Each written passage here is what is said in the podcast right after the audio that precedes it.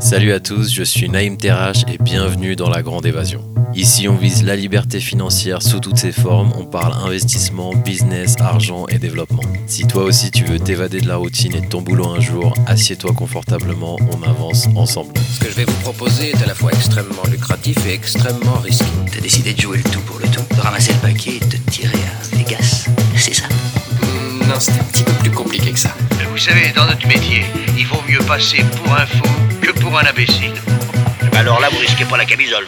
Salut à tous, bienvenue dans la Grande Évasion. Dans cet épisode, on va parler des index funds et du S&P 500. Ça a pas l'air sexy dit comme ça, mais plus clairement, ça peut t'aider à gagner 10% en moyenne par an sur ton argent en investissant sur le marché réel. Ouais, là c'est plus clair. Mais avant toute chose, petit disclaimer. Les informations contenues sur ce média ne relèvent en aucun cas d'une sollicitation d'un conseiller investissement. Je ne produis pas de conseil investissement. Non, non, non, non, non, attends, on va pas la faire comme les banquiers. Rajoute un peu de transparence, s'il te plaît.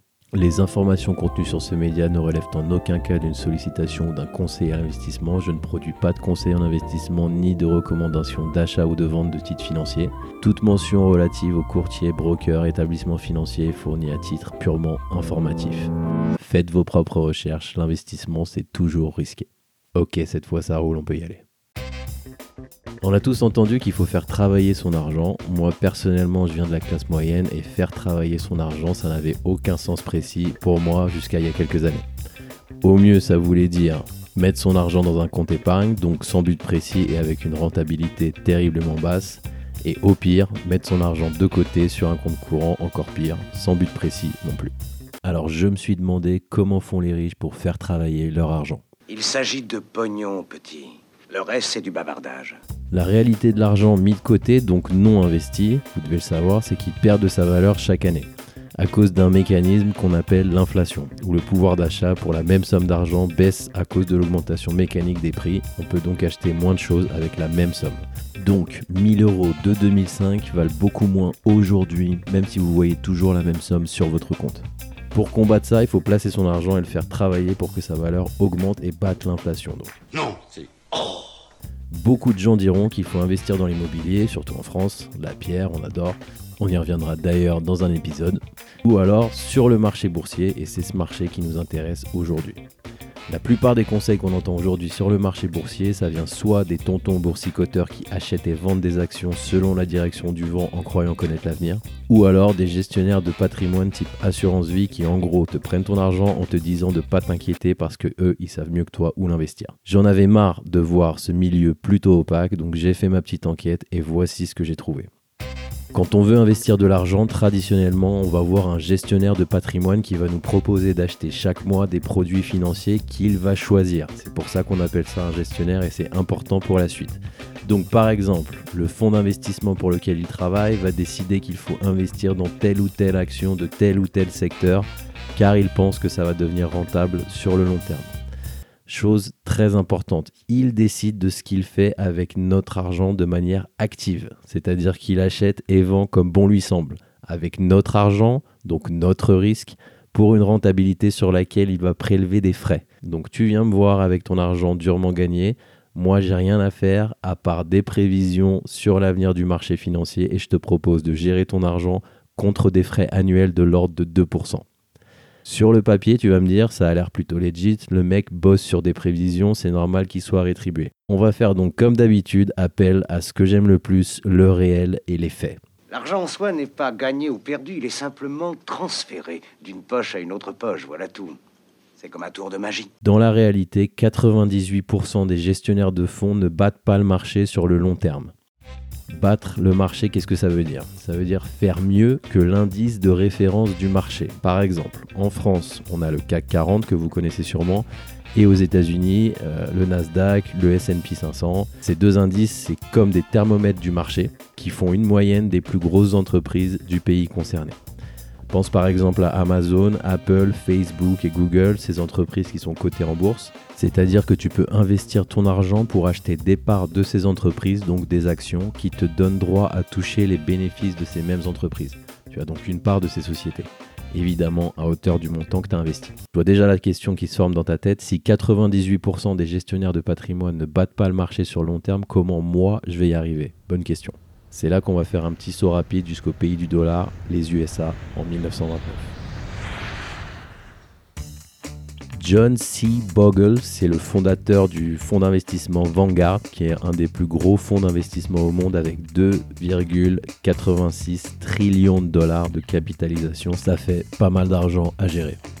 John Bogle, c'est un mix de Clint Eastwood, de Marlon Brando. Il vous est jamais arrivé de tomber sur un mec qu'il fallait pas faire chier Le mec, il est né pendant la Grande Dépression, il a survécu à une transplantation cardiaque, mentalité à l'ancienne, très conservateur avec l'argent comme beaucoup de sa génération. Pour ceux qui comprennent pas pourquoi, aller chercher sur Google la Grande Dépression, croyez-moi, c'était pas rose. Donc, John Bogle, malgré le fait qu'il ne venait pas du tout d'une famille riche, il a réussi à rentrer grâce à cette persévérance, à une grande mentalité de bosseur, à la très grande université de Princeton, puis plus tard a intégré un fonds d'investissement à Philadelphie où il a fini par gravir les échelons et devenir président.